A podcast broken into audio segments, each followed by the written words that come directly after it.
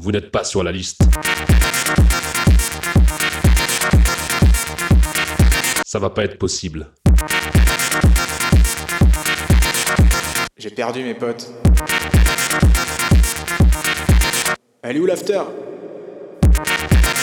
Qui paye son taxe? Si la fête semble aujourd'hui bien loin, elle reste pourtant gravée dans nos mémoires. En attendant son retour, partageons quelques histoires. Tympan présente. Mémoire de teuf. Épisode 3. Just say no. Mosinor mis à mort. C'est l'histoire d'une soirée en duo et d'une teuf qu'on n'avait pas prévue, mais qui nous avait tapé dans l'œil. Pourtant, rien ne présageait ce qui allait nous arriver, sachant que j'étais même pas censé sortir. J'étais à un repas de famille, tout ce qu'il y a de plus conventionnel. Propre sur moi, très premier de la classe, les questions qu'on me pose sont assez banales, mais bon, passons. Mon pote m'appelle, persuadé que je me suis chargé des préventes, mais en fait, pas du tout, c'est soldat depuis une semaine. Du coup, je lui dis non, mais motivé comme jamais à écourter mon dîner, je lui propose de se retrouver chez une pote en commun. On se rejoint comme prévu chez notre pote, qui nous motive à bouger en teuf avec elle. On accepte assez facilement, sans trop soucier du type de soirée ni même de la programmation. Peu de temps après, notre ami nous propose de nous filer des acides. Ni une ni deux, Nico et moi, on saute sur l'occasion. On n'avait jamais essayé. On se dit parfait, et en plus, ils sont un peu vieux, ça devrait être light. En voiture Simone, on se retrouve à la gare expérimentale. Le spot est magnifique, c'est un vieux squat avec tout le charme des résidences artistiques. On arrive, on se pose, chill, et on entend à peine la musique à part quelques basses.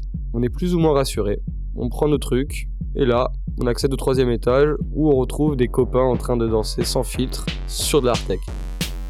Là, c'est un peu le drame pour nous parce qu'en tant que touriste, on voulait quelque chose de plus cheesy smooth à la cool. En tout cas, pas tout de suite la vraie teuf.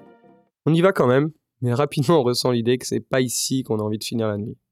Et en plus de ça, j'avais tenté de m'ambiancer, mais les gens me regardaient de travers avec mon look bar mitzvah. On se décide finalement à partir avec mon pote, on prend la route pour y aller. Sur le périphérique, je freine sèchement et entends un gros bruit dans les pieds de Nico. On tombe sur un pistolet sans la carcasse du haut qui permet de charger. Nico hallucine. C'est la première fois qu'il tient une arme de sa vie, mais bon, on risque rien, l'arme n'est pas en état de fonctionnement. Nico devient fou, se met en mode Mr Bean à présenter l'arme aux gens qui nous entourent sur le périphérique, tel un chef de tribu qui vient de remporter une bataille. On sort port de Montreuil. Je lui demande de se calmer, on va arriver à la soirée. On débarque devant le palais des congrès, et là on se gare gentiment à proximité des camions de police. Nico rend soigneusement le pistolet tout en regardant les policiers dans les yeux depuis la voiture. On se demande si on a du cash pour essayer d'acheter des tickets à des revendeurs, et on en a peur. Nico ouvre la portière, se met debout tout en gardant une partie de son corps dans la voiture et crie aux policiers Vous savez pas où je pourrais trouver une tirette? Je pète un câble, j'engueule Nico, lui expliquant qu'on n'est pas au marché et qu'on risque gros si on se fait contrôler. Le policier se rapproche, nous scrute, et mon look de cadre dynamique nous sauve. L'officier nous indique une tirette. C'est le moment de tenter notre chance pour entrer dans la teuf, mais on voit un vigile refoulé des mecs prétextant qu'on ne fait plus rentrer personne après 3h du mat. Ça va pas être possible. On est un peu dépité avec Nico, mais on pouvait s'y attendre. Sauf que là, miracle, le vigile qui avait refusé l'entrée à des mecs juste avant, vient nous voir et nous dit Pour 10 balles, c'est bon? La belle affaire. Sans hésiter, on lui file les sous et il nous marque d'un tampon. On arrive au portique de contrôle, et là on remarque qu'on n'a aucune marque sur le poignet. On est persuadé de s'être fait niquer. Mais en fait, le tampon était seulement visible au détecteur infrarouge.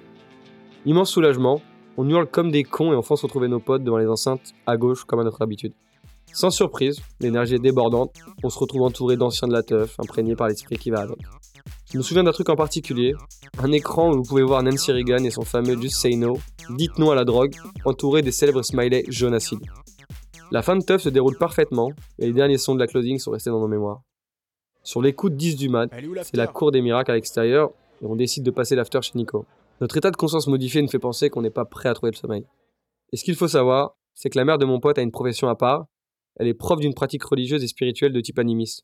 En nous voyant dans cet état, elle nous propose de l'accompagner dans le salon, où des coussins, de l'encens et de la musique relaxante nous attendent. On est dimanche. Il est midi. Et on a trouvé le salut.